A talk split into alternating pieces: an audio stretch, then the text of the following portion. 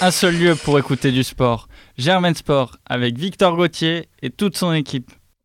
Bonjour à toutes et à tous. On se retrouve pour une nouvelle émission de Germain Sport. On espère que vous allez bien. Un petit tour de table avant. Comment ça va, Simon? Ça va extrêmement bien. Ilias? Ça va très très bien. Très heureux d'être là aujourd'hui. Et Hugo aussi. Comment ça va? Ah, Très bien. Très très heureux d'être là aussi. Et aujourd'hui, Germain Sport reçoit un alumni et enseignant régulier à Sciences Po et aussi consultant à l'afterfoot sur RMC, auteur de nombreux ouvrages et qui participe aussi à la nouvelle revue de l'afterfoot. Bonjour Thibault Leplat. Bonjour camarades, bonsoir, bonjour, bonsoir à tous, je ne sais pas à quelle heure vous nous écoutez. Merci beaucoup d'avoir accepté notre euh, demande d'invitation, c'est vraiment un plaisir de vous recevoir et de vous écouter sur les ondes de Radio Germaine. Jingle. Germain Sport. Alors du coup, première question pour vous introduire, pour nos auditeurs et nos auditrices, on aimerait savoir euh, pour vous euh, quelle est votre formation et comment avez-vous fait simplement pour réussir euh, l'équipe à rejoindre l'équipe de l'after foot sur RMC. Je vais, faire une réponse à Edouard Baird. oui, sa vie, c'est surtout des rencontres. voilà. Euh, mais ouais, enfin moi je suis ancien, ancien étudiant de Sciences Po. Euh, je suis parti en Espagne, j'ai étudié la philo aussi à part, et puis j'ai toujours écrit beaucoup. Et du coup, je suis passé un peu par la porte de derrière dans le journalisme, c'est-à-dire j'ai pas fait d'école, je me suis pas préparé. Et c'est surtout via SoFoot, c'est là où j'ai vraiment démarré, où j'ai beaucoup écrit euh, comme correspondant à Madrid pour eux. Et donc j'ai beaucoup, j'ai eu la chance de suivre euh, la grande période du Real, euh, Real Barça, euh, Cristiano, Messi, mhm. Ronaldo, Mourinho, etc. Je suis tombé en plein à cette période-là. Donc j'ai écrit quasiment pendant dix ans, plusieurs fois par semaine pour eux. Et, du coup c'est comme ça, petit à petit, que je me suis fait un peu un nom dans le, dans le milieu, enfin dans le milieu, dans le milieu restreint de du, de la presse écrite de football. Et, comme ça, petit à petit, euh, les rencontres, euh, j'ai envie de dire merci la vie, merci la. Mm. Euh, mais c'est comme ça, c'est un métier qui se fait comme ça en fait.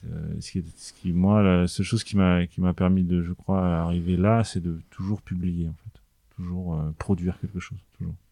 Que ce soit des articles, ensuite des bouquins, et, et voilà, et puis aussi un peu en télé. Je travaille aussi un peu en télé. Si on va enchaîner avec quelques questions brèves pour mieux vous connaître, c'est le top chrono. Tout d'abord, votre club de cœur Eh bien, le Real et le, PSG.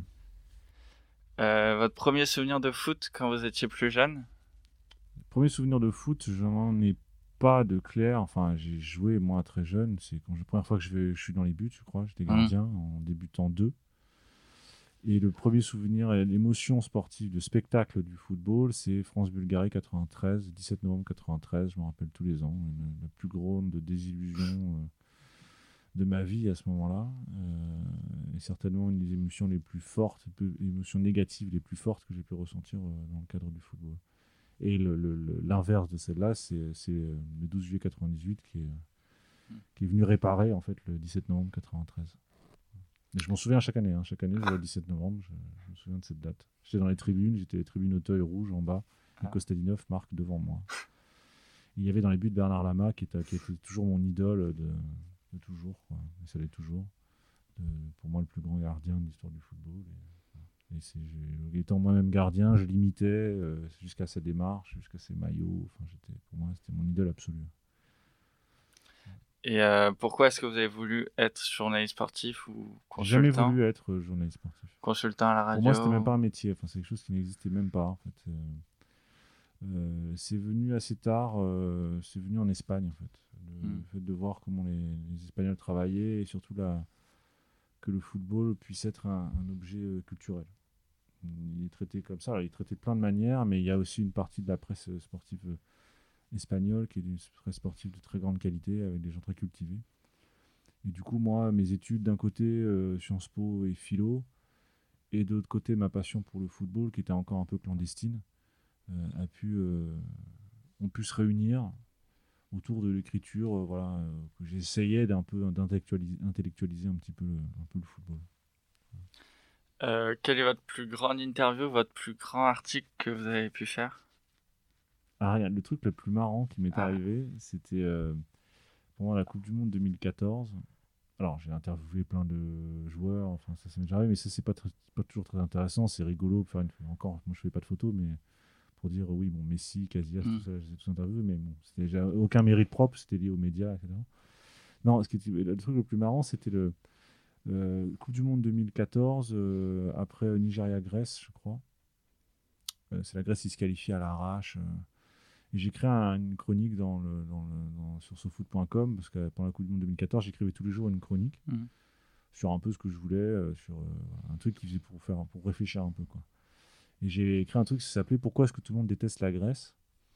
Et j'avais fait un truc sur euh, l'aspect héroïque en fait, des Grecs, etc. parce que moi j'adore la mythologie, j'ai étudié ça en philo et tout. Et ce qui est marrant, c'est que je commence à avoir euh, sur mon, mes réseaux sociaux euh, arriver euh, plein de requests de, où je comprenais rien ce qu'il y avait écrit, qui était en grec, etc. De plus en plus, Facebook. Après, j'ai euh, un mec qui m'écrit, il dit bonjour, euh, on voudrait vos coordonnées. Et je vois c'est qui ce mec, qui m'écrit en anglais. Et je vois, c'est le ministre de la Culture de la Grèce. Donc je bon, d'accord. Je sais pas pourquoi il veut mon numéro, je donne mon numéro et tout. J'ai pas de nouvelles et tout. Et puis, je sais pas, genre deux heures plus tard, mon téléphone sonne. Et là, j'entends bonjour, vous êtes Thibault Leplat. Et moi, je crois que c'était une vanne en fait. C'était un, pote à moi qui m'appelait. Il dit bonjour, je suis Anthony Samaras. Je suis le premier. Il rigole, Hmm, c'est co- c'est compliqué, mais bon, je suis le premier ministre de la Grèce. Et moi, je croyais, franchement, j'allais me marrer. Et heureusement, j'avais mon Google sous les yeux. Je savais même pas qui était le premier ministre de la Grèce. Je regarde le premier ministre de la Grèce et là, je vois Anthony Samaras. Et là, je fais, ah merde. En plus, le mec parle parfaitement français. Et le type voulait me remercier parce qu'en fait, euh, j'avais, parce que j'ai deux trois copains en Grèce qui m'avaient dit au moment de cet article, que carrément c'était sorti dans les journaux euh, Ah ouais. et au journal télévisé, il y avait un journaliste français qui avait dit du bien de la Grèce. Et c'était en plein pendant le sauvetage euh, de la BCE en Mhm. Grèce, donc la Grèce avait vraiment mauvaise presse. Et là, il y avait un journaliste français qui avait dit un truc bien et ça suffisait pour faire l'ouverture du journal euh, en Grèce. Et en fait, le Premier ministre m'a appelé pour me remercier, me filer son numéro, me dire euh, quand vous viendrez en Grèce, euh, on vous recevra avec grand plaisir. Et j'ai raccroché. Et, et c'était un truc un peu inédit que on peut raconter à personne parce que ça- en réalité, c'est pas très C'est énorme. pas mais c'est l'histoire qui était assez rigolote parce que moi j'étais assis à mon bureau j'avais pas changé de place quoi. J'étais toujours là. Et, euh, et je lui avais dit euh, simplement une conversation assez brève que effectivement le je trouvais qu'on était très dur avec la Grèce euh, et non pas seulement footballistiquement et que que moi en tant que philosophe de formation euh, j'avais évidemment une une amitié particulière avec avec la Grèce. Donc je tout simplement et j'étais très étonné du de l'excellent niveau de français du, du premier ministre c'est souvent comme ça dans les pays euh, les plus petits pays européens les élites parlent souvent très bien français parce qu'ils ont tous été soit au lycée français, soit. Et lui parle un français quasiment parfait avec un accent, mais. euh, ouais, donc c'était euh, sans doute la, la- chose la plus inédite qui me soit arrivée après un article. ouais. Mm. Merci beaucoup pour cette excellente anecdote en tout cas. Euh... J'ai toujours son numéro d'ailleurs. Mais... Ah il est plus Premier ministre depuis, donc. euh, donc je le verrai peut-être avec d'autant plus de facilité. euh, le joueur qui vous a le plus marqué Bernard Lama. Ok. Hors foot, le sport que vous suivez le plus Alors j'ai eu une époque quand j'étais jusqu'à euh, jusqu'à ce jusqu'à ce que je me marie quoi. C'est pas si c'est pas si lointain que ça. Je regardais tout. Donc euh, pas de Mais je crois que le sport que je regarde le plus facilement et que je pratique moi-même c'est le tennis. Hmm. J'aime beaucoup le tennis. Ah, Ça tombe bien, je pense qu'on va en parler en fin d'émission aussi. Euh, le plus grand sportif de l'histoire, selon vous? Euh, J'aime bien cette question. Comment ne pas répondre Mohamed Ali quoi? Euh, bien sûr. J'ai envie d'en citer un deuxième pour Oh. être un peu original. Pour moi, à titre personnel, le mec le plus important dans le Mhm. football, ça a été, et c'est toujours Jorge Valdano. Mhm. Euh, alors c'est loin d'être le plus grand footballeur de tous les temps, euh, mais ils sont pas nombreux les champions du monde qui sont en même temps écrivains, en même temps champions d'Europe, en même temps ancien directeur général du Real Madrid euh, et en même temps philosophe et en même temps ami intime avec des prix Nobel de littérature. Ils sont pas nombreux. Mm. Donc voilà, je trouve que c'est un personnage pour moi qui est central et qui, qui m'a donné vraiment ma vocation. Tu me demandais tout à l'heure comment je suis venu au journalisme sportif? Ben, je suis venu au journalisme sportif par Jorge Valdano où en le rencontrant, je me suis rendu compte qu'il était possible de dire des choses intelligentes, profondes euh, avec le football. Euh, parce que lui, c'est ce qu'il a toujours fait. Euh, Une autre passion que le sport? L'écriture. L'écriture à la philo, je, je m'en doutais Voilà. un peu. et enfin, deux petites questions bonus. Est-ce que vous pensez que le regard sur le sport a changé dans les milieux intellectuels? Depuis 98, il y a eu une, une forme de, la fin peut-être d'une ignorance bien comprise à l'égard du, du, football. On parle du football ou du sport? Du football, mais même le sport euh, plus le généralement. C'est 98 parce que c'est parce que c'est à la mode en fait. Mm. Hein, parce que quand tu gagnes, au bout d'un moment, ça intéresse des gens, puis ça intéresse des universitaires, et puis euh, il y a eu de plus en plus d'études, de plus en plus de choses. C'est pas parce qu'il y en a eu de nombreuses qu'il y en a eu de nombreuses de bonne qualité. Ça, c'est mm. encore autre chose.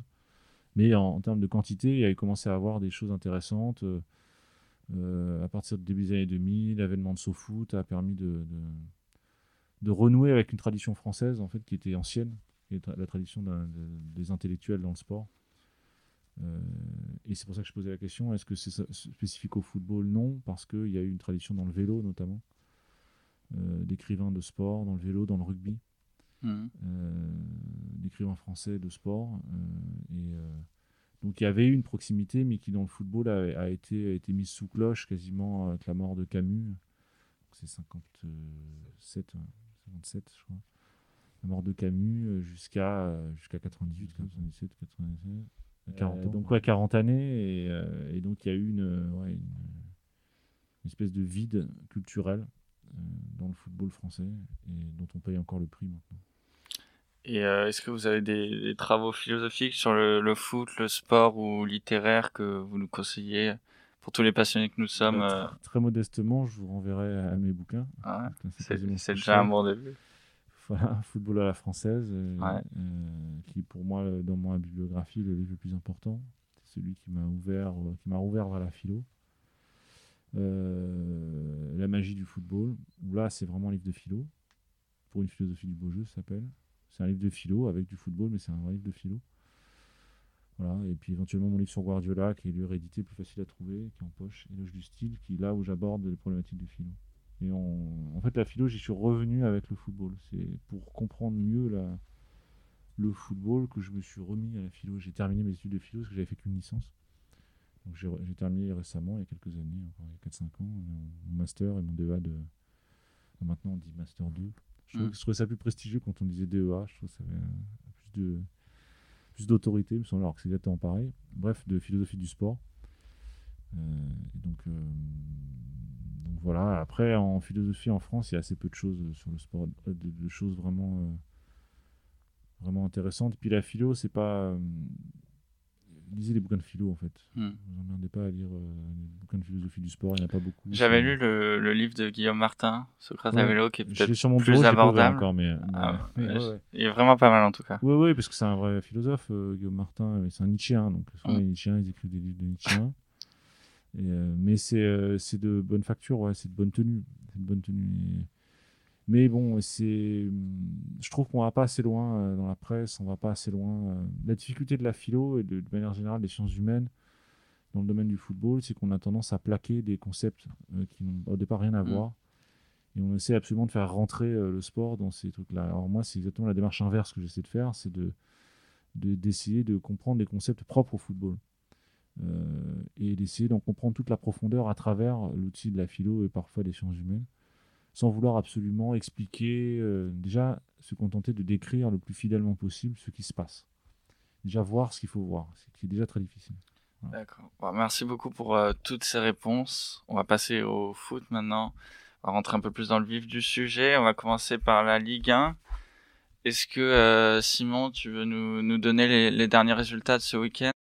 Donc on peut évoquer euh, d'abord la victoire de Lyon face à Saint-Etienne, 1-0. Donc euh, Lyon qui enterre un peu plus euh, Saint-Etienne, mais évidemment sans briller. le faux pas pour, Lille face à Brest, donc Brest qui remporte le match 2-0. Donc avec Ben qui est entré en fin de match et qui n'était pas loin de marquer. Malheureusement, il, perd tout de même. ensuite, Bordeaux qui reprend, qui reprend un peu d'air. Hein. Les, joueurs ont décidé de, de sauver Petkovic. Donc, euh, il y a 4-3 face à Strasbourg quand même, hein, qui, joue le podium. Euh, Rennes, euh, Rennes qui perd 2-1 face à Clermont, qui a manqué beaucoup trop d'occasions durant le match et donc qui replonge. c'est dommage parce qu'ils étaient quand même sur une victoire face à, Bordeaux. Aussi Montpellier qui arrache la victoire grâce à un rush de Cosa dans le temps additionnel qui permet donc à Montpellier de, de l'emporter 3-2 face à Monaco tout de même. Et puis enfin Paris qui écrase Reims 4-0 avec un doublé de Verratti, un but de Ramos enfin et un but de Danilo. Donc les joueurs défensifs ont été vachement utiles. C'est rare aussi un, doublé de, de, de Verratti. Donc le PSG qui est toujours premier euh, au classement devant Nice, euh, surprenant deuxième après sa, victoire sur le terrain de Metz. Et donc on va, on va commencer par euh, Nice. Euh, une petite question. Est-ce que vous êtes surpris de leur, euh, de leur début de saison? Est-ce que est-ce qu'il est, reconnu à la juste valeur au niveau de l'effectif du travail du nouveau coach Galtier? Voilà, qu'est-ce que vous en pensez bah, nice, nice est programmé pour faire ça. Donc, ce qui se passe, c'est que on a les conséquences logiques d'un travail en profondeur, de planification, de recrutement de préparation. donc, c'est plutôt une bonne nouvelle de voir que la rationalité paye dans le football. C'est pas Mhm. toujours le cas. Donc ça, c'est plutôt une bonne nouvelle. concernant la reconnaissance, Bon, c'est difficile, j'ai pas non plus envie de, de, jeter la pierre au public niçois. Enfin, c'est un peu, je j'ai pas bien compris les procès qu'on a intentés contre contre le public niçois, qui ont reproche de pas se rendre au stade. Bon, euh, compte tenu des contextes, euh, compte tenu de ce qui s'est passé au début de saison à Nice euh, et du contexte donc sanitaire, bon, c'est difficile de, de, leur en vouloir. Il y a quelque chose qu'il faut dire en revanche, c'est que effectivement le style de jeu de Nice n'est pas un style qui attire les foules. Mmh. Du jeu de transition, c'est pragmatique. Matchs, voilà, c'est des matchs qui fonctionnent un peu par à coup. On a une équipe solide, mais on n'a pas une équipe très très enthousiasmante. Euh, et ça, ça joue son, ça joue sur sur l'enthousiasme non communicatif, enfin sur l'absence d'enthousiasme plutôt des, du public niçois. Euh, la Côte d'Azur, il y a beaucoup de choses à faire, il y a beaucoup de distractions, beaucoup de loisirs. Donc si vous allez voir un match de football, c'est pas pour vous emmerder ou euh, voilà, c'est pour voir du beau spectacle et le public niçois est un public de connaisseurs. J'ai entendu ici ou là qu'on disait que Nice n'était pas une ville du foot, c'est archi faux. Une ville, euh, nice est une ville de football sans aucun doute, une ville de sport. Euh, on parle beaucoup de l'OGC Nice, c'est un des rares, une des rares, une des rares villes d'ailleurs qui a mis son tramway aux couleurs de son équipe de foot. Le, le, le, la ligne du tramway est rouge et noir. Mmh. Euh, il y avait d'ailleurs un sondage qui avait été fait, etc. Donc c'est dire si la ville soutient son équipe. Mais euh, effectivement, euh, parfois, c'est aux équipes de faire venir le public et euh, d'encourager de, le public plutôt que l'inverse. C'est un peu une, erreur de penser que le public est une simple... est là, est là pour enregistrer simplement le, ce qui s'y passe. Non, c'est à l'équipe. C'est ça le spectacle. Le sens du spectacle, c'est ça. C'est qu'il faut donner quelque chose. Donc il faut que la difficulté de cette équipe, c'est qu'il va falloir qu'elle donne un peu plus collectivement pour enthousiasmer euh, son public. Et pour le podium, vous y croyez? Oui, oui, le podium. Oui, oui c'est euh, deuxième, troisième. Euh, ce serait euh, parfaitement mérité. Quand tu auras de la progression sur toute la saison, c'est parfaitement logique. Ce serait parfaitement logique. Alors moi, bon, ici tout le monde sait que je suis un fan du PSG. Mhm. Mm -hmm. tout le monde sait que bon, bah, j'ai des problèmes avec Messi, le fait qu'il joue Mhm. pas. Ramos, du coup, ça fait plaisir de le voir marquer. Ça le fait, ça fait plaisir même juste de le voir sur le terrain. Est-ce que selon vous, même selon tout le monde ici, enfin, c'est une question que je pose à tout le monde. Euh, Est-ce que Pochettino a trouvé son 11 parfait pour continuer la saison? Est-ce que c'est ce 11 qu'il va employer euh, face au Real? Est-ce que c'est ce 11 qui pourrait ramener euh, la Ligue des Champions à Paris, selon vous? Le problème du Paris Saint-Germain, c'est que c'est pas une équipe rationnelle. C'est un cirque, donc comme un cirque, il est là pour produire un spectacle. Mais la, la question sportive, tactique, est largement envoyée au deuxième, troisième, quatrième rang. Euh, ce qui est valable ailleurs n'est pas valable au Paris Saint-Germain, et ce qui est valable au Paris Saint-Germain n'est pas valable ailleurs. Donc il y a tellement d'impondérables euh, qu'il est très difficile d'avoir une lecture de ce qui va se passer. La part d'imprévu est énorme, ce qui est, peut être un avantage mm. pour, pour les Parisiens. D'être illisible, euh, bah, ça rend la préparation très difficile. donc vous pouvez être difficilement préparé. Euh, on ne saura pas comment sera Neymar. Euh, on ne sait pas si Mbappé sera là parce qu'il est capable de se blesser trois jours avant. Ça, ça serait vraiment très parisien comme euh, manière de, de, gérer. Messi, on pense qu'il sera là parce qu'il s'économise tellement que je pense qu'il y a des fortes chances qu'il soit là. Qu'il soit là. Le milieu, euh, Verratti, euh, pareil, on ne sait jamais. Il, peut, à tout moment, il peut dégoupiller. Euh, on ne sait pas. L'inconnu, c'est Ramos qui Pembe. Et à l'article dans l'équipe d'aujourd'hui, je pense que c'est un faux problème, en fait. parce que si Ramos est en, forme, il n'y a pas photo, en fait. C'est Ramos, c'est pas Kimpembe. La défense à 3, la défense à 4, je pense que la défense à 4 est plus facile à préparer parce que si jamais il y a des impondérables, c'est la plus facile à, à changer. On change juste, on met Kimpembe à la place de Ramos. Voilà. Euh, tactiquement, peut-être la défense à 3 est, plus intéressante, mais elle est plus risquée parce que si vous manque un joueur, si vous manque Ramos, euh, ça rend les choses plus difficiles. Parce que Kerrer, c'est pas Ramos. Hmm. Euh, donc ça peut, ça peut, voilà, peut être plus difficile. Après, c'est pas à exclure. Hein. il peut le faire. Il l'a fait contre l'Ajax en demi-finale de Champions League et il peut le refaire. Euh, Mais après, c'est une équipe qui est illisible. Donc, à part commenter le passé, on peut pas, on peut pas vraiment prévoir grand chose avec cette équipe. Pour le pire et comme pour le meilleur. Ok, ok. Du coup, je me tourne un peu vers Victor, vers Simon, vers Hugo aussi. le PSG, vous voyez ou pas battre simplement le Real? Moi, actuellement, on en a déjà un peu parlé de, de, ça. Moi, je les vois pas battre le Real actuellement. C'est pour moi, le, Real est trop, est trop en place pour le PSG. Le PSG est trop. Euh, c'est pas rationnel. Et euh, après, ça qui est différent, c'est que euh, sur un match, ils sont capables aussi de, de, les battre. Et ça fait partie de l'irrationalité. Mais au vu de leur saison, de leur petite faiblesse en Ligue 1, parce que même ce week-end, ils battent Reims 4-0, mais c'est pas non plus un match hyper solide qui, qui réalise. c'est pas, pas complètement rassurant non plus. Euh, mais euh, déjà pour moi, pour battre le Real Madrid, si euh, alignement des trois il y a Messi, Neymar, Mbappé, il faut que Messi soit au niveau, il faut que qu'il se mette au niveau parce que pour moi il n'y est pas complètement depuis le début de la saison et que Neymar se mette à son niveau aussi, ce que j'ai du mal à imaginer vu encore les blessures qu'il a enchaînées depuis le début de la saison.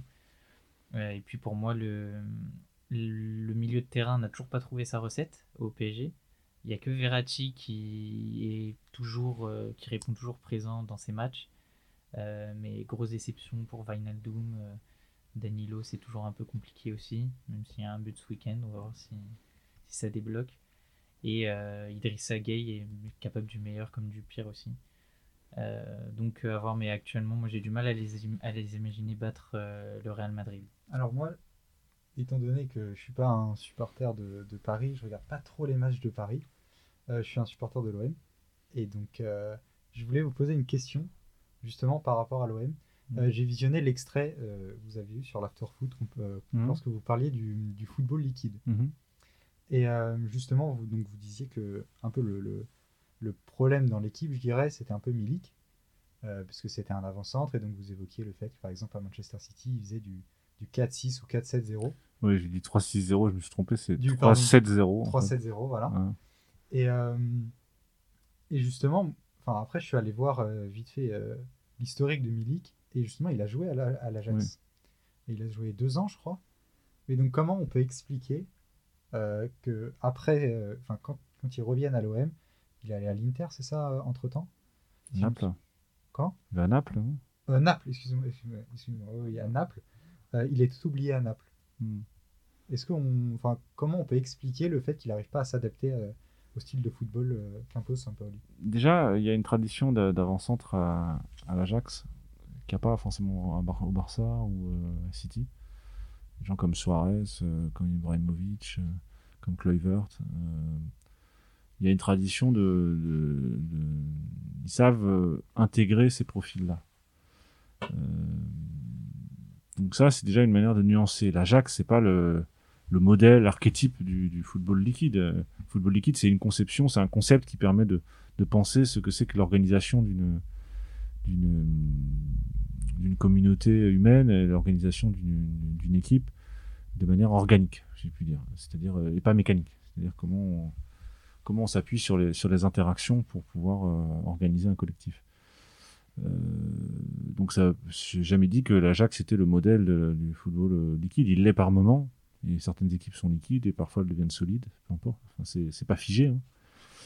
Euh, et concernant Milik, euh, je ne sais pas pourquoi ça ne rentre pas.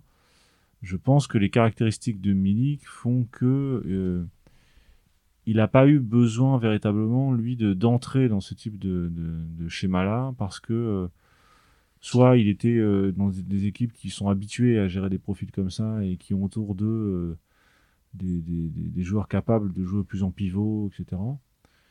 Euh, soit alors euh, il est jamais allé dans une équipe qui était à ce point extrême dans cette philosophie-là, parce que, parce que pour le coup, Sampoli, il, il va loin dans cette idée-là.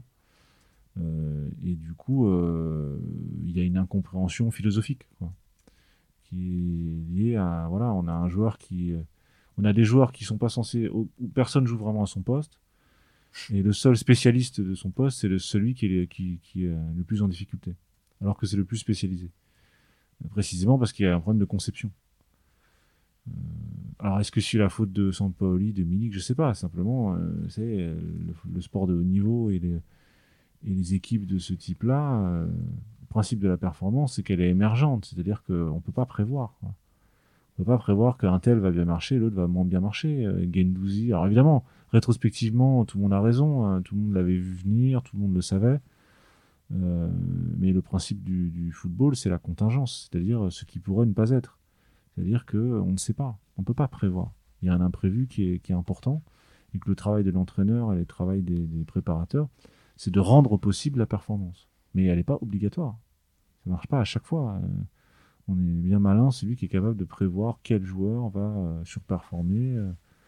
au début de la saison, c'était Paqueta, hein, qui l'a vu venir, mm. Paqueta. Alors évidemment, tout le monde dit ce qu'il savait, qu'il avait prévu, que évidemment, etc. Bon, euh, ce serait cruel de revenir dans les archives pour, euh, pour démentir ce type de propos. Concernant Milik, c'est pareil, bien malin, celui qui disait euh, Milik ça va pas marcher à l'OM. Hein. Tout le monde disait meilleur attaquant d'Europe, meilleur attaquant de la Ligue 1, et certainement un juste titre, mais meilleur attaquant dans un certain contexte. Et euh, force est de constater que, ce, que quand Milik euh, joue, euh, Marseille déjoue, ou joue de manière stéréotypée, en essayant de s'adapter à Milik en mettant, je sais pas, 25 centres, 35 centres, le match, l'avant-dernier match. et, ou alors, l'inverse, quand Milik n'est pas là, Marseille joue beaucoup mieux. Parce que Marseille est plus mobile, parce qu'ils sont moins, et, plus, surtout plus imprévisibles. Et, c'est ça qui est, qui est essentiel, c'est comment maintenir cette dose d'imprévu on a un joueur qui te force à jouer d'une certaine façon, bah, tu es beaucoup plus prévisible. Et donc, euh, je crois que c'était Reims mm. euh, dans les matchs. Il mettait des centres sur Abdelhamid, il prenait toute la tête, toute la tête pendant tout le match. Donc, euh, c'est facile. Quand vous savez où va venir le danger, bon, il n'y avait pas grand chose à faire à part attendre et faire des têtes.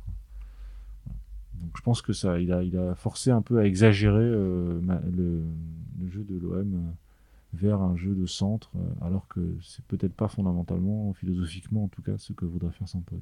Mais je trouve ça un peu, un peu bête. Enfin, un peu bête. Je trouve que justement le fait que euh, Milly qui soit plus aussi nécessaire dans l'effectif, je trouve c'est un peu, un peu bête, surtout par rapport aux dernières années. C'est que depuis des années, euh, et surtout depuis Macourte, ils cherchent le grand attaquant. Mm. Euh, depuis des années, ils n'y arrivent pas. Ils ont enfin réussi à avoir Milik. Et là, justement, quand ils ont Milik, euh, ils en ont plusieurs. C'est bien la preuve que l'idée de grand attaquant, c'est une idée débile ça n'existe pas un, un, grand attaquant euh, dans l'absolu, un grand attaquant dans un certain contexte. Euh, Ibrahimovic à Barcelone, il a eu du mal. Euh, Diego Costa dans la sélection espagnole, il met pas mis un pied devant l'autre. ça dépend. Messi à Paris, je rappelle le Messi de Barcelone, il y a, il y a, le Messi d'il y a six mois, il jouait tous les matchs, il mettait 30 buts par saison. il arrive à Paris, il a, il a, moins, il a mis moins de buts que Verratti.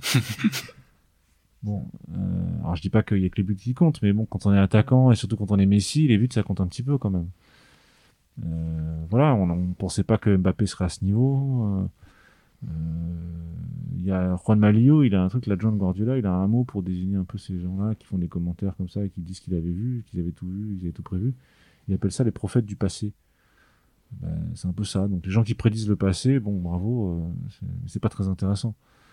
Euh, le, mystère de la performance, et je crois que quand on veut être journaliste sportif et quand on, aime le sport, le sport de compétition, il faut admettre que la, performance est une énigme. Et c'est ça qui nous intéresse. C'est parce que c'est une énigme que c'est intéressant d'écrire, d'enquêter, de réfléchir. Parce qu'on ne sait pas à un moment pourquoi tel homme, euh, pourquoi Zidane hein, à Glasgow euh, le ballon du pied gauche, fait une volée du gauche, il n'a jamais fait de sa vie. Il la prend en ce moment-là Et ça marche. C'est ça le, sport. C'est ça la performance. C'est quelque chose qui est imprévisible, contingent, euh, qui qui, qu'on peut pas préparer, qu'on peut pas, peut pas prévoir, mais qu'on peut rendre possible. Et que ce qui est intéressant, c'est de savoir comment rendre possible la performance et comment substituer à, une simple relation de causale qui est de dire A entraîne B, c'est parce qu'il a mangé des céréales le matin et qu'il a mis trois buts l'après-midi. En gros, c'est toujours un peu ça, les réflexions. Ben, on, va on va raisonner en termes d'émergence. Et plutôt que d'essayer absolument d'expliquer l'inexplicable, on va essayer de commencer par décrire se passe. Moi, c'est ce que je fais dans mon travail. C'est d'abord euh, essayer de décrire le plus fidèlement possible ce qui est arrivé, à savoir qu'on ne comprend pas. D'abord, décrire cette incompréhension-là. C'est celle-là qui est féconde. C'est celle-là qui est, qui est riche euh, et qui est intelligente.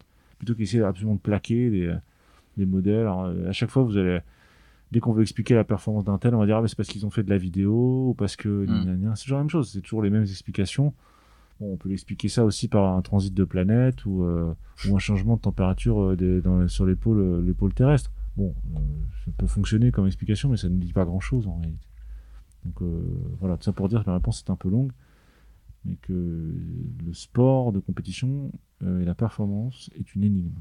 Et c'est cette énigme-là qu'il ne faut surtout pas essayer d'expliquer, mais qu'il faut en revanche, dont il faut absolument rendre compte, et de manière la plus fidèle possible.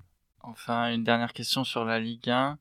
Comment est-ce qu'on peut expliquer cette saison qu'on ait autant d'équipes euh, qui sont pourtant en, haut de tableau, avec autant de hauts et de bas? Je pense par exemple à Rennes qui est, capable de gagner 6-0 contre Bordeaux, c'est vrai, mais euh, qui perd euh, la semaine d'après à Clermont, Strasbourg, c'est pareil, même Lyon-Marseille, en ce début de saison, c'est très irrégulier. Et aussi, est-ce que vous pensez Bordeaux, saint est-ce qu'ils seront encore en Ligue 1 l'année prochaine?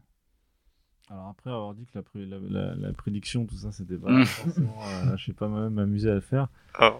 Ce que je peux dire en revanche, c'est qu'il y a euh, un groupe comme ça d'équipes, effectivement, j'ai appelé ça la revanche des préfectures. C'est-à-dire, euh, vous avez une poignée d'équipes, Rennes, Lens, Strasbourg, Montpellier, Nantes même, je crois. Nantes, qui luttent un peu pour leur quart d'heure de célébrité. Euh, donc, c'est-à-dire le cadre de célébrité, c'est les quatre matchs, quoi, qui vont, euh, les quatre victoires, les trois victoires, trois, quatre victoires d'affilée. Et elles tournent comme ça les unes derrière les autres. Et à chaque fois, vous avez eu comme ça. Maintenant, il y a eu Strasbourg mm. qui a perdu euh, Bon, voilà. comment l'expliquer? Je sais pas. En tout cas, dire que ce sont des équipes qui, qui ont une certaine homogénéité et qui ont toutes progressé dans leur planification, dans leur manière de travailler, dans leur idée de jeu et qui du coup sont plus homogènes, donc euh, plus imprévisibles dans les résultats. Euh, mais cette imprévisibilité est paradoxalement plutôt un signe d'amélioration, et plutôt une manière de, constater que le niveau général, lui, a augmenté. Et c'est précisément cette imprévisibilité qui est le gage du, euh, de l'amélioration générale. J'avoue que c'est un peu contre-intuitif. On pourrait dire, ah bah oui, c'est parce qu'ils sont nuls, c'est pour ça qu'ils changent. Non. Ou alors ils sont tous nuls pareil. Euh, non, c'est parce qu'ils progressent tous, plus ou moins sur le même rythme. Et puis, il voit bien que quand il y a un effet de mimétisme, quand un est capable de le faire, l'autre se dit qu'il peut, il peut le faire lui aussi. Euh, voilà, plus l'industrie médiatique qui est autour on euh, fait un peu des caisses sur. Euh, qu'il y en a un qui gagne trois matchs. Puis bon, la Ligue 1, c'est comme ça. Vous gagnez trois matchs, vous êtes deuxième. Quoi. Donc c'est l'intérêt de cette Ligue 1 aussi. Ça la rend plus difficile à prévoir. Quant aux décadents, donc Lens, non pas Lens, Saint-Étienne, Bordeaux. Bordeaux, je mettrais Lyon aussi qui a, du mal cette année. Euh, Saint-Etienne me semble condamné, euh, mais depuis, depuis longtemps déjà. Hein. Hmm. J'ai l'impression que tout le monde attend que, Saint-Etienne descende enfin pour que le club soit revendu, pour qu'on puisse repartir de zéro. Euh, quel autre Bordeaux? Bordeaux, Bordeaux c'est une situation vraisemblable depuis, depuis déjà l'année dernière, hein. enfin depuis hmm. même plus que ça, deux ans. pareil, un club qui a besoin de se restructurer, de se repenser. Je suis pas certain que Gérard Lopez soit la personne idoine pour restructurer un club, c'est même plutôt l'inverse, on a vu qui est vrai. Du coup, est-ce que les Girondins de Bordeaux avaient besoin d'être encore plus déstructurés qu'ils ne l'étaient? Euh, je crois pas. Je, moi, j'ai pas du tout sauté de joie quand j'ai vu que Gérard Lopez avait euh, s'était porté acquéreur. Je pense que, alors c'est difficile à entendre, c'est difficile à accepter pour les salariés, etc. Mais je pense que les Girondins de Bordeaux auraient dû descendre pour pouvoir reconstruire le club. Euh, et je pense toujours qu'il vaut mieux une bonne descente qu'un mauvais maintien. Euh, une bonne descente, c'est euh, bah, une bonne descente. C'est-à-dire que ça vous oblige à rationaliser, ça vous oblige à vous remettre en question. parce qu'on connaît assez peu d'équipes qui ont joué le maintien toute l'année et étaient champions l'année suivante. Hein. Je ne crois, crois, pas que ça existe vraiment. Il y a eu Lille, qui a fait... Oui, il y a eu Lille, mais Lille c'était l'inverse. Lille n'était pas du tout programmé pour le maintien. Mm. Donc ça arrive que des équipes qui ne sont pas programmées pour le maintien jouent le maintien et, et la saison suivante performent. Saint-Etienne, sauf euh, mon respect, et au Bordeaux, n'était pas du tout programmé pour, être, euh, pour jouer les, les premiers postes. Il était plutôt programmé pour descendre dès le début de la saison. Euh, donc je pense que c'est bien qu'il y ait une, forme de justice immanente. C'est-à-dire que bah, si on fait mal les choses, bah, on finit par le payer. Hmm. Ça me semble plutôt là-dessus logique et, et, intéressant. On va enchaîner à la première ligue, Hugo. Est-ce que tu as les derniers résultats du week-end euh, Sur les derniers résultats du week-end, on a une troisième défaite des Spurs face à Chelsea en 13 jours. Manchester United qui s'est imposé 1-0 face à West Ham. Euh, Newcastle qui est allé gagner 1-0 à Leeds. Manchester City tenu en échec un partout sur la pelouse de Southampton. Euh, Liverpool toujours amputé de l'absence de Sadio Mané et Mohamed Salah parti à la canne c'est tout de même imposé 3 buts 1 sur la pelouse du Crystal Palace de Patrick Vieira.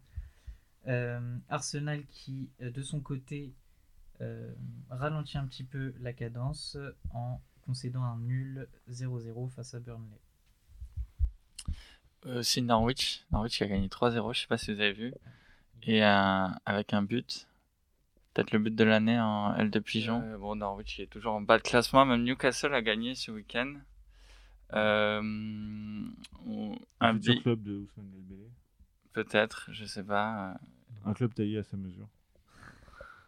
Et ils ont acheté Chris, Wood pour 30 millions, donc je sais pas s'il va jouer aussi. Mais... Ils sont vraiment sur Dembélé? Je sais pas, j'en sais rien. Ils sont sur je, pense que le, façon, je pense que tous les agents, tous les agents sont sur Newcastle aussi, à mon avis. Le Barça euh, qui veut le vendre. Et euh, en première ligue, on retrouve toujours le, le Big Sway City, Liverpool-Chelsea, Chelsea qui, qui gagne mais qui était un peu sur la pente descendante et après ça se resserre derrière avec Manchester qui, qui enchaîne euh, les bons résultats. Arsenal qui est là après un début de saison compliqué et même euh, Tottenham c'était la première défaite sous l'air compté mais euh, il, remonte bien donc et aussi West Ham qui, qui s'incline cette semaine mais qui est présent. Euh, un petit mot de football espagnol, euh, il y a si tu veux. Avec plaisir. Donc la Liga, on a eu euh, un Betis, un Betis qui fait du très beau jeu ces derniers temps, qui remporte contre l'Espagnol donc 4-1. Cadix qui gagne 2-0 contre Levante. On a aussi Villarreal qui plante un 3-0 à Majorque. Le Real qui bute contre Elche, donc c'est un 2 partout. Et malheureusement, on a eu une frayeur pour pour Benzema avec le Real, mais il ne devrait pas être absent donc très longtemps euh, d'après euh, d'après les dernières nouvelles. Évidemment, comment parler du Real sans parler de son ennemi de toujours, le Barça, qui réussit à s'imposer 1-0 enfin contre Alaves. Le Barça, donc, qui commence à sortir la tête de l'eau. Et Dembélé, qui, comme on l'a dit, bon, esquive un peu l'entraînement. Et enfin, bien sûr, on a. Euh, il a mal au ventre. Oui. Ah, je crois qu'il était. Ma fille de 5 ans, quand elle veut pas aller à l'école, elle a mal au ventre. On a tous eu mal au ventre pour esquiver l'école. Dembélé fait encore ça, je crois. Il est, même exclu. il est même exclu du groupe, je crois, non? C'est ça. Euh, je crois que Xavi s'est énervé parce que aucun médecin n'a pu avérer le fait qu'il avait mal au bidou. Mais, euh, et enfin, bah, on a bien sûr euh, l'Atlético Madrid qui réussit à s'imposer 3-2 contre Valence, mais l'Atlético, c'est encore, c'est encore compliqué, malgré le fait qu'ils tiennent la quatrième place. Quatrième, ouais, une belle remontée aussi, avec deux buts en toute, toute fin de match. C'est ça. Euh, moi, je suis quand même supporter de l'Atlético. Alors, euh, j'ai une petite question. Euh, comment est-ce que c'est la fin de l'Atlético de Simeone? Est-ce que c'est un monument en péril? Cette saison, c'est beaucoup plus compliqué en championnat. En Ligue des Champions, on verra bien, mais ça a été aussi compliqué la qualification avec un, dernier match à Porto Il y a un phénomène avec l'Atlético qui, était, qu'on pouvait déjà observer dès l'arrivée au Vanda. Euh, c'est que l'Atlético est en train de vivre un phénomène de, de gentrification, si je puis dire, Mhm. de, gentrifica- de gentrification de son goût. Euh, C'est-à-dire que équipe populaire qui gagne jamais, euh, elle poupasse, comme il disait en espagnol. Euh, équipe de losers merveilleux, magnifique, qui joue un peu dégueulasse mais qui de temps en temps gagne. Bah, ça a marché tant que c'était vraiment un club pauvre et vraiment un club qui n'était pas voué à être en première, la- en première ligne. Or, avec l'arrivée de Simeone, bon, on est arrivé à un paradoxe, quoi, qui est de dire que cette identité, elle a fonctionné jusqu'à ces deux, finales, euh, deux finales de Ligue des Champions. Euh, mais elle a habitué toute une génération de supporters à voir l'Atlético en première ligne. Euh, et, euh, et du coup, euh, qui supportent de moins en moins euh, l'idée de jeu de Simeone, qui lui-même essaye de donner des gages de football offensif, mais qui n'est pas vraiment sa culture et pas vraiment son, son, son football. Du coup, ça, ça fait un truc un peu hybride, où sur ça- les matchs de Ligue des Champions, on ferme tout, le match de Liga, on ouvre, mais on n'y arrive pas. Et, euh, et du coup, il y a un petit, euh, une phase de transition qui est délicate à faire pour ce club. Le transfert au Vanda euh, participe de ce phénomène-là. On n'est plus au Calderon, on n'est plus dans une ambiance qui était une ambiance plus populaire. Dans les quartiers sud de Madrid, le Calderon, je suis beaucoup allé. euh, c'était vrai que c'était en plein un stade, de centre-ville, en plein dans les quartiers Atlético, quoi, qui était le, sud de la ville. C'est pas très loin de chez moi d'ailleurs. Et, euh, le Vanda, c'est autre chose, quoi. C'est euh, les quartiers nord, c'est il faut y aller. Bref, tout ça a un, effet, un impact, si je puis dire, sur, sur l'identité de ce club. Et que tout n'est pas rose quand on gagne toujours, quand on gagne souvent et qu'on est en première ligne, bah, forcément le public s'habitue et devient plus exigeant. Donc euh, c'est un peu, euh, je ne sais pas ce qu'il faut faire. En tout cas, j'essaie de décrire ce phénomène-là et je crois que Simeone, et la figure de Simeone est prise dans cette, euh, dans ces contradictions-là. Voilà, donc c'est un club intéressant à suivre. Je ne sais pas ce qu'il va faire, ce qui va se passer avec Simeone. Bon, au bout d'un moment, il sera plus comme Ferguson. Au bout d'un moment, il va finir par partir. Euh, Il est mais quand même un plus peu le plus moment jeune. arrive, plus on le redoute aussi Mm. parce que tu te demandes qu'est-ce qui, qu'est-ce qui pourra bien venir après. Euh, voilà, je, je ne sais pas. En tout cas, je trouve que c'est un club intéressant à suivre pour ça actuellement. Justement, on parlait de Benzema. Euh, il y a 9 jours environ, 9-10 jours, il y a Benzema qui a donc accordé une interview à France Mhm. Football. Mhm. Et il disait que euh, maintenant, dans le football d'aujourd'hui, euh, on était beaucoup trop focus sur les statistiques, sur, euh, sur les chiffres, euh, que un joueur il pouvait être mauvais toute la saison, il marquait un triplé, il était et tout ce qui était avant, on, on l'effaçait et on ne considérait plus que ce match-là. Alors peut-être par cliché, mais je me dis que comme vous faites des allers-retours constants entre la philosophie et le football, je me dis que peut-être vous allez plus loin que les chiffres et donc euh, vous vous intéressez pas que, que à ça. Et justement, je voulais savoir, et justement, enfin, moi c'est ce que je remarque un petit peu aussi, c'est que vraiment, surtout lors, euh, lorsqu'on on doit faire le classement du Ballon d'Or, il y a des, des dizaines et des dizaines de chiffres qui, qui reviennent et on et c'est comme ça qu'on juge réellement qui doit gagner le Ballon d'Or. Donc je voulais savoir ce que vous pensiez justement de de, de, de l'omniprésence maintenant des statistiques euh, dans le football. C'est un sujet qui m'intéresse beaucoup. Je travaille, j'ai- je suis en train d'écrire de- là-dessus et euh, dans la revue de l'After, là, le prochain numéro qui sort en Mhm. février, euh, j'ai un- j'ai un- écrit un article là-dessus. Ça s'appelle Les chiffres des maîtres. Euh, il y a un bouquin qui va sortir chez Solar, là, un bouquin collectif dans lequel j'écris aussi sur la question des, stats. C'est un sujet qui m'intéresse tout particulièrement parce qu'au départ, comme beaucoup d'anciens, peut-être, enfin, d'anciens, en tout cas de gens qui ont connu l'ère d'avant, euh, on a le réflexe, c'est un peu de rejeter ça. Et moi, j'aime pas trop ce genre de réflexe-là. J'aime pas les réflexes d'une manière générale et j'aime pas trop les pensées automatiques. Euh, donc, je me suis un peu forcé à m'y intéresser. euh, Les expected goals, qu'est-ce que ça voulait dire, comment ça fonctionne, etc. Et euh, il y a des bouquins super, Big Data Foot, ça, je lisais, ça, très, un livre très intéressant, et traduit en français, je me souviens plus du nom de l'auteur, c'est chez, chez, Hachette, je crois, Marabout. Big Data Foot, très bon livre, très intelligent. C'est un, journaliste allemand qui, qui écrit ce bouquin-là, et qui raconte un peu l'histoire de la- l'avènement de la- des stats dans le football actuel. Et donc, il y a des choses intéressantes à dire, euh, notamment sur, sur l'outil euh, de la statistique. Il faut pas, c'est un peu le même débat que l'avare, il faut pas prêter des intentions. On- souvent, on a tendance à prêter à la technique des intentions qu'elle n'a pas. Euh, la technique, bon, elle fait ce qu'elle peut. je moi, ce que je constate, c'est que les statistiques n'éclaire absolument pas, et heureusement d'ailleurs, l'énigme, j'y reviens, de la performance. Ça reste une énigme. Je pense qu'elle, plutôt que de l'éclairer, elle l'approfondisse. C'est-à-dire qu'on on a beau avoir des expected goals élevés, on a quand même un score pourri. On a beau euh, s'attendre à quelque chose, mais finalement on a autre chose. Et qu'en réalité, je pense que les statistiques, elles ne, elles euh, elles masquent en rien du tout. Enfin, en tout cas, il ne faut pas attendre d'elles euh, qu'elles résolvent le problème de l'imprévu. Surtout pas. C'est-à-dire que les statistiques, elles sont bien pour analyser le passé. C'est tout ça très intéressant, très utile de voir analyser les performances, euh, analyser. C'est pour ça que dans l'analyse tactique, ça peut être intéressant.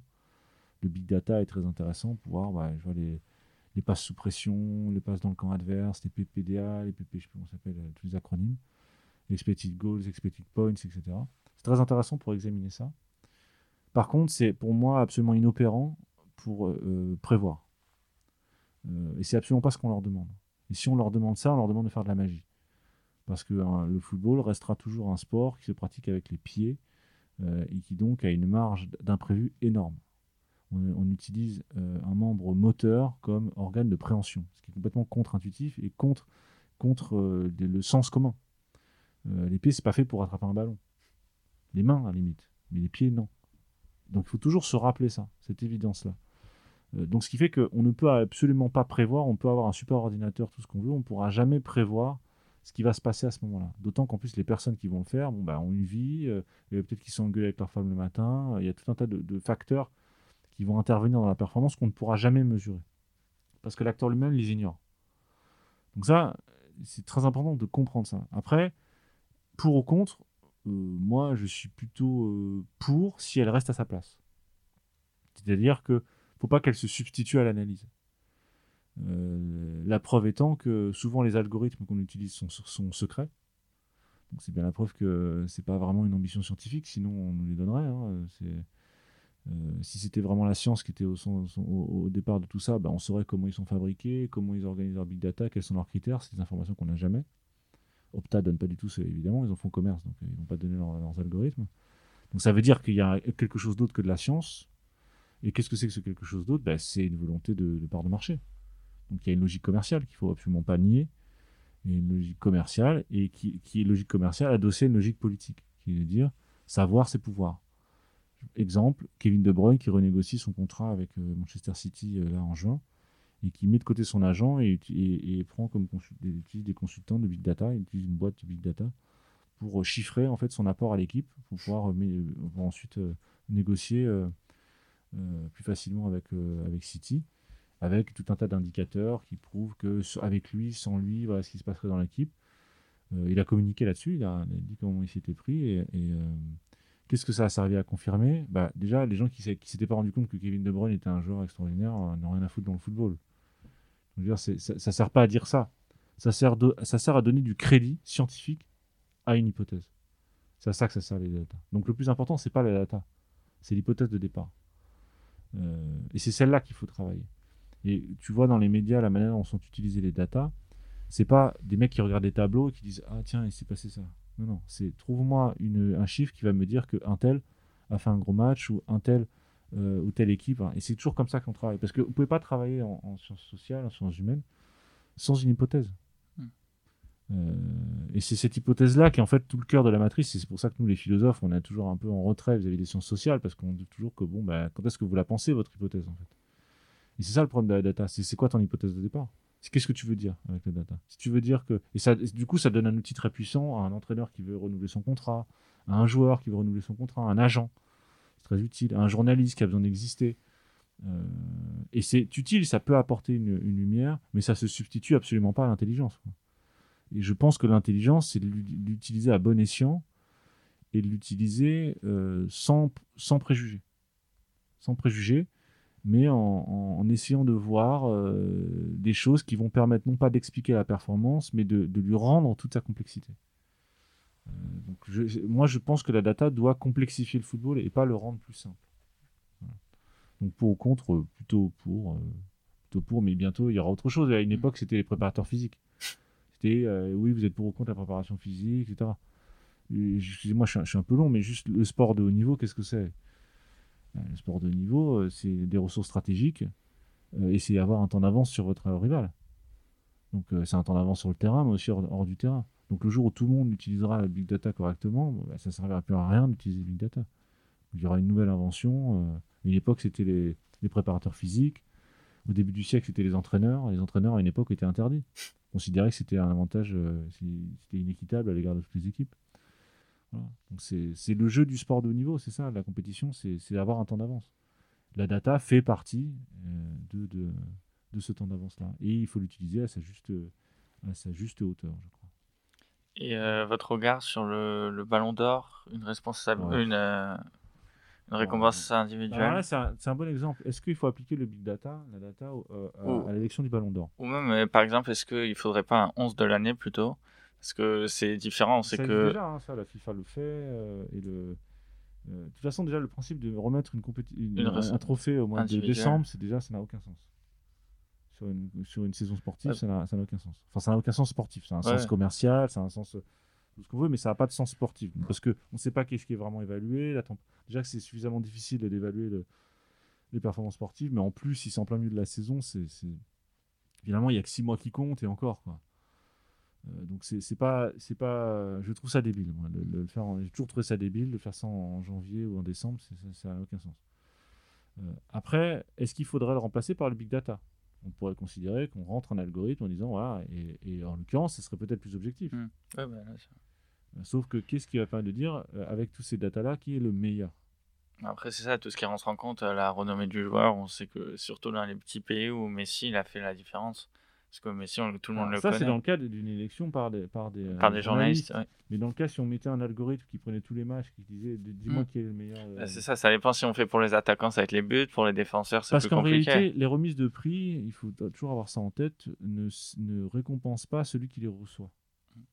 Les remises de prix récompensent celui qui la remet. Ça sert surtout à célébrer euh, France Football, malheureusement, qui est une, une publication en, en décadence complète. Euh, ça sert à célébrer celui qui les remet. Et c'est comme ça que France Football l'a inventé, parce que c'était pour les creux du mois de décembre. Euh, Il ne se passait rien au mois de décembre, donc il fallait faire des, des, cé- des- des cérémonies. Et vous voyez, n'importe quelle euh, grande entreprise dans la communication bah, fait des remises de prix, dans le marketing, vous avez des prix de la pub en permanence, au point même que c'est les gens qui payent pour participer à ces concours-là. Festival de Cannes, vous avez autant de récompenses que de films. Alors, il y a une seule palme d'or, mais il y a au moins 15, euh, 15 prix. Mm. Donc euh, donc c'est c'est un peu comme l'école des fans, vous n'avez pas connu, mais bon, tout le monde gagne à la fin.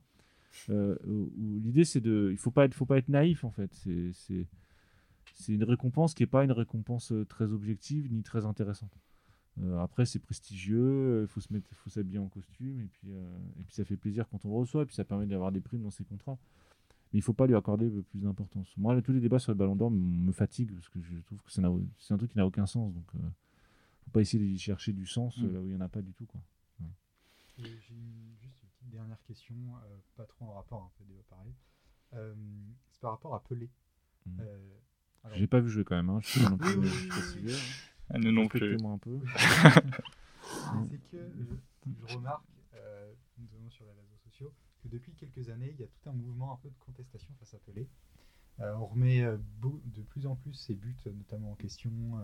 on dit que voilà, il n'a pas marqué les 1200 buts, il- ou s'il les a marqués, il les a marqués que contre des, des fermiers. Euh, Mm. Et justement, quand on prend un peu les statistiques, c'est-à-dire son nombre de buts, notamment face aux grands, euh, aux grands clubs européens lors des matchs amicaux, le fait que par exemple, des, des, le, le quand il affrontait le Real, le, justement la Ligue euh, faisait que le Real, il fallait pas qu'ils aient un match une semaine avant le match contre Santos pour euh, bien préparer, etc. Et on a toujours des, beaucoup, beaucoup de personnes qui contestent encore le. Enfin, qui contestent, Mm. je prends parti là, mais euh, Mm. qui, qui disent que voilà, Pelé est un peu une fraude. Mm. Et donc je voulais savoir ce que vous, un peu, vous, vous pensiez de Pelé. De... Écoute, les gens qui l'ont vu jouer et qui l'ont vu jouer la génération en fait de mes parents, donc c'est pas des gens qui sont gâteux, c'est des gens qui sont encore euh, en bonne santé, euh, qui ont vu jouer Messi, qui ont vu tout ça. Souvent, on dit que Pelé était vraiment le meilleur. On considérait que c'était vraiment le. Je pense à Juan Malillo, par exemple l'adjoint de Guardiola, qui m'en avait parlé. euh, je pense euh, à Carlos Richak, l'adjoint de Cruyff, ces gens-là, disent tous que Pelé était le, le meilleur. Mais je crois qu'il était le meilleur parce qu'il était le premier. Il a été la première icône du football. parce que les, il aurait pu avoir les Hongrois, mais les Hongrois, comme ils venaient du, bloc soviétique et qu'ils ont été en, ils ont été, l'équipe a été séparée en 56. du coup, ça n'a pas été le cas. Il y a eu, il y a eu Kubala qui était une star à, Barcelone, mais, euh, la, première grande star du football, euh, docile euh, et, en même temps, comment dire, international, ça a été Pelé, quoi, et spectaculaire, ça a été, ça a été Pelé, et ça, a été fait au moment de l'avènement du Brésil, au moment de, du Brésil, du nouveau Brésil, du nouveau Estado, euh, de l'idée que, voilà, c'était au moment du tiers-mondisme, enfin tout ça, tout ça arrive en même temps, où on a avec Pelé une sorte de figure plutôt euh, low profile euh, de celui qui est un peu l'avènement du, nouveau football de l'époque. Et donc la question des 1200 buts, bon, en tout cas il en a, il en a marqué beaucoup, Et quand même, il n'en aurait pas marqué beaucoup. Cruyff en a pas marqué beaucoup. Ça reste un des plus grands joueurs de l'histoire du football, donc c'est pas c'est un peu pareil c'est des, débats que je trouve un peu débiles en fait oui bon euh, évidemment qu'il n'y avait pas de stats avant mais il jouait aussi beaucoup moins de matchs euh, nous maintenant on joue tous les trois jours donc euh, tu mets 70 buts par an bon si tu joues tous les trois jours bon c'est pas pareil que de jouer une fois par semaine. Donc c'est bon tout ça c'est ça m'intéresse pas tellement. Ce qui ce qui m'intéresse en revanche c'est de, de, savoir qu'est-ce qui va en rester et qu'est-ce qui reste de, ce genre de joueurs. Et je crois que que la culture foot, c'est aussi euh, savoir ça. Même si on l'a pas vu jouer, c'est savoir ce qu'il en reste et savoir ce que, ce que les anciens en disaient et ce que nous, on peut apprendre de, ce, de, ce, de ces anciens-là. On va enchaîner, on va passer maintenant à la Coupe d'Afrique des Nations. Ilias, est-ce que tu as vu les, derniers résultats? Du coup, la Coupe d'Afrique des Nations, euh, la Cannes, qui nous surprend tous. Euh, L'Algérie, est-ce qu'on en parle ou pas? Est-ce que c'est un sujet vraiment sur lequel on, doit s'attarder? Je ne sais pas trop. Je vous laisserai en débattre plus tard. Mais très rapidement, en huitième, on a les Gabon qui est sorti au tir au but euh, par le Burkina Faso. Euh, la Tunisie qui sort le Nigeria sur le plus petit score et un but magnifique que j'ai vu en live, je tiens à préciser. La Gambie qui sort euh, la Guinée. On a vu que les, que, les Comores se sont plus ou moins rattrapés et sortent avec les honneurs avec un magnifique but à 30 mètres en coup franc, c'était incroyable. Et malheureusement, ce qu'on peut constater aussi, c'est que les Comores ont eu énormément de mal, euh, ne serait-ce pour rejoindre euh, le stade euh, camerounais justement. Et on se pose la question, on se demande si vraiment ce match énorme des Comores, qui a fini par s'incliner 2-1 face aux, Lions indomptables, ont été avantagés par le Covid et surtout bah, par un peu cette cette mystique et ce flou qui existe encore euh, lors de ces matchs de Cannes. Oui, il y a eu un, un petit problème de, de, règlement pour les Comores avec un changement sur euh, les, la période d'isolation qui a donc empêché le gardien des Comores, euh, Ali Amada, de, de, jouer le match alors au, au, dernier moment. Donc, C'est un peu le grand flou, quoi. Le... Je sais pas ce qu'il faut en conclure, mais en tout cas, cette journée d'hier du début à la fin, sans compter les incidents en LMB où il y a eu 7 morts. Hmm. Euh, ça pose quand même des, des, des, questions sur euh, le, le rôle que s'était octroyé Samuel Eto'o, le grand nettoyeur du football africain. Euh, ce qu'on constate, c'est qu'il est rapidement tombé à travers des autres, et c'est peut-être même encore pire. Alors, il n'est pas directement responsable de tout, mais la fédération camerounaise est responsable de l'organisation. Donc, quand on a ce qui s'est passé avec le bus des Comores, ils n'ont pas d'escorte on les force à s'habiller dans leur bus. Euh, ce qui se passe euh, avant, avec, alors ça c'est plus la CAF, mais c'est quand même lié à la Fédération camerounaise euh, qui fait les analyses. comment, comment ça se fait qu'il n'y a aucun cas dans l'équipe du Cameroun et je sais hmm. combien dans les autres. Dans toutes les équipes qui affrontent. Voilà. plus ce qui s'est passé en dehors du stade, ça commence à faire beaucoup. Euh, et euh, je regrette que, que celui qui se, qui se, présentait comme le grand euh, réformateur du football africain en si peu de temps est tombé dans dans le travers des autres. Mais c'est peut-être ça l'ivresse du pouvoir, c'est que une fois qu'on est arrivé, c'est beaucoup plus difficile de faire ce qu'on on, avait prévu de faire. Et voilà, pour le, pour le reste, un point de sportif, ça, ça fausse un peu tout, donc c'est difficile de de le voir. Je dis pas du tout que les autres compétitions sont, sont exemptes de ce type de problème-là, loin de là. Euh, mais il y a malgré tout euh, une crédibilité qui est maintenue. Euh, il peut y avoir de la tricherie, etc., etc., mais elle se voit pas, quoi. Là, le problème, c'est que tout se voit et, que tout se voit de manière un peu exagérée. Donc, qu'est-ce qu'ils font en conclure les, les, pauvres Comoriens qui se font voler du début à la fin, c'est quand même regarder ça d'un petit sourire en disant ah ben, c'est le folklore, c'est l'Afrique. bon, je suis pas certain que ça leur rende service en fait. Hein. Euh, je pense que le meilleur moyen de défendre la canne, c'est de, dire ce qui s'y passe, quoi. Euh, et que, et d'arrêter de regarder ça d'un œil condescendant euh, en disant bah, les plus africains, ils sont sympas, mais bon, ils savent pas organiser une compétition. Quoi.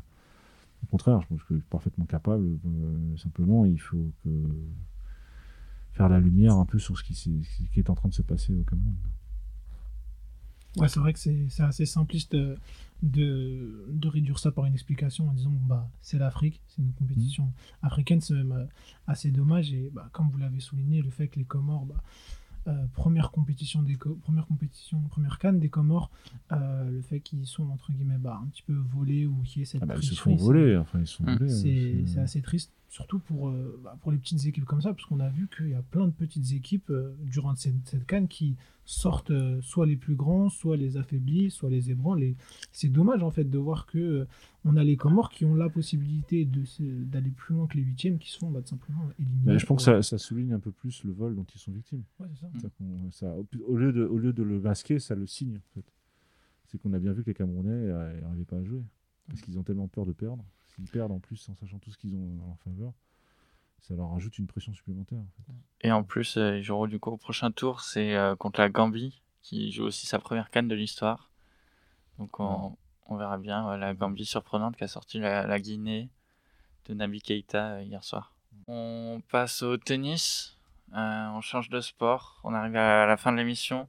Le tennis Hugo, est-ce que les derniers résultats, on avait cet après-midi la Monf qui jouait son, quart de finale contre Berrettini. Qu'est-ce que ça a donné? Eh ben, Aujourd'hui, on va pas être très cocorico, contrairement à il y a quelques, quelques jours quand on parlait du début de cet Open d'Australie. Euh, côté français, on a d'abord notre cher Benoît Père, euh, qui s'est euh, tout de même bien battu face à Tsitsipas, mais c'était un peu trop relevé pour lui. on parlait donc de Gaël Monfils, qui aujourd'hui s'est incliné en 5-7 face à l'Italien Berrettini. Euh, il, a été mené 2-7 à 0, il a fini par revenir à 2-7 partout, euh, mais n'a pas, su, euh, tenir pour gagner ce, ce cinquième set. Il est donc sorti, c'était le dernier espoir masculin à l'Open d'Australie côté français, puisque Manarino a suivi père en perdant face au grand Rafael Nadal en 3-7. Nadal qui n'a laissé aucune chance à Manarino. Euh, du côté euh, des autres, eh euh, on a donc Tsitsipas qui affrontera Sinner en quart de finale et Medvedev qui, de son côté, c'est de l'autre côté du tableau, ça qui affronte Auger Aliassim. par contre, là où on peut rester un peu cocorico, c'est chez les femmes, puisque Cornet a sorti Alep, et elle jouera donc les quarts de finale face à l'américaine Collins. Euh, ce sera mercredi. C'est ça, un peu de du tennis français performant. Est-ce que ça vous surprend euh, ou c'est juste une éclaircie? Les, Français traditionnellement performent un peu mieux en Australie, euh, je pense. J'essaye de donner mon petit avis sur la question. Mm. Parce que précisément, les Français ne peuvent pas voir les matchs. Et c'est systématique. Euh, il y a toujours de bonnes perfs euh, françaises en, Australie, euh, parce que ça, ils sont un peu plongés dans l'anonymat, ce qui fait que je pense qu'ils arrivent à jouer un peu plus, un peu plus libérés. c'est systématique, hein. mon fils, c'est pas la première fois. Tsonga est arrivé en finale. Même le, le Capouille aussi. Capouille, il y a régulièrement des, bonnes performances de l'autre côté du, du, globe. Voilà. Donc je, je pense pas que ce soit la seule raison, mais en tout cas, c'est curieux de remarquer ces deux faits-là, parce que personne n'a vu jouer mon fils. Et pourtant, mon fils, c'est censé être quelqu'un qui, qui adore le public et qui joue de ça. oui, non, mais le, public, le public c'est une chose, mais le public français, la pression de la France, etc., c'est autre chose. Quoi. Il est, euh, Moi, j'avais tendance à penser qu'il aimait ça quand même, même cette pression française. Mais pourtant, oui, dès qu'il est sous les yeux des, du public français. Dès qu'il y a une attente, en fait, dès qu'il y a une attente importante, euh, ils répondent pas. Mm. Ils sont capables de surprendre, mais dès qu'on s'attend à quelque chose, sauf en Coupe Davis, Ouais. parce que c'est dilué. Mm. C'est dilué sur l'équipe et pas simplement sur les joueurs. Et après, c'est vrai que mon fils, là, quand même, il est un peu plus en forme en début de saison. Il avait gagné à Adélaïde. Là, il n'avait pas encore perdu où 7. Adélaïde C'est en Australie. Oui. Voilà. Mais euh, ouais. on verra bien. ouais. Bon, après, je pense, c'est pareil, Cornet, c'est à 32 ans, c'est- on, on espère qu'elle pourra aller au bout, mais on sait jamais. Après, chez les femmes, c'est quand même un peu plus ouvert. Et euh, on verra bien euh, ce que ça a donné. euh. Pourquoi pas Faut espérer de toute façon. ouais. Vu le niveau du tennis français euh, depuis euh, plusieurs années. Ouais, ça peut être très difficile de faire mieux. Et Simon, on finit avec un, un peu de rallye? Ouais, un petit mot de rallye, euh, donc avec le rallye de Monte Carlo qui s'est terminé il y a quelques jours.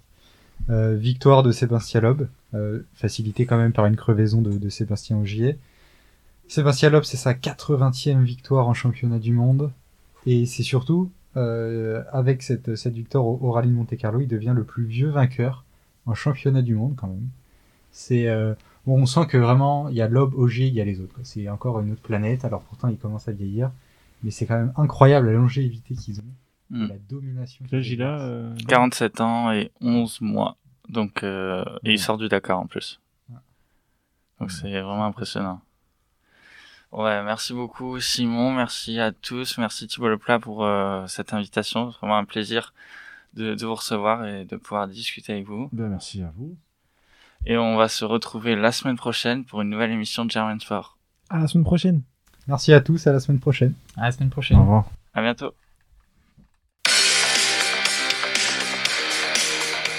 Germain Sport,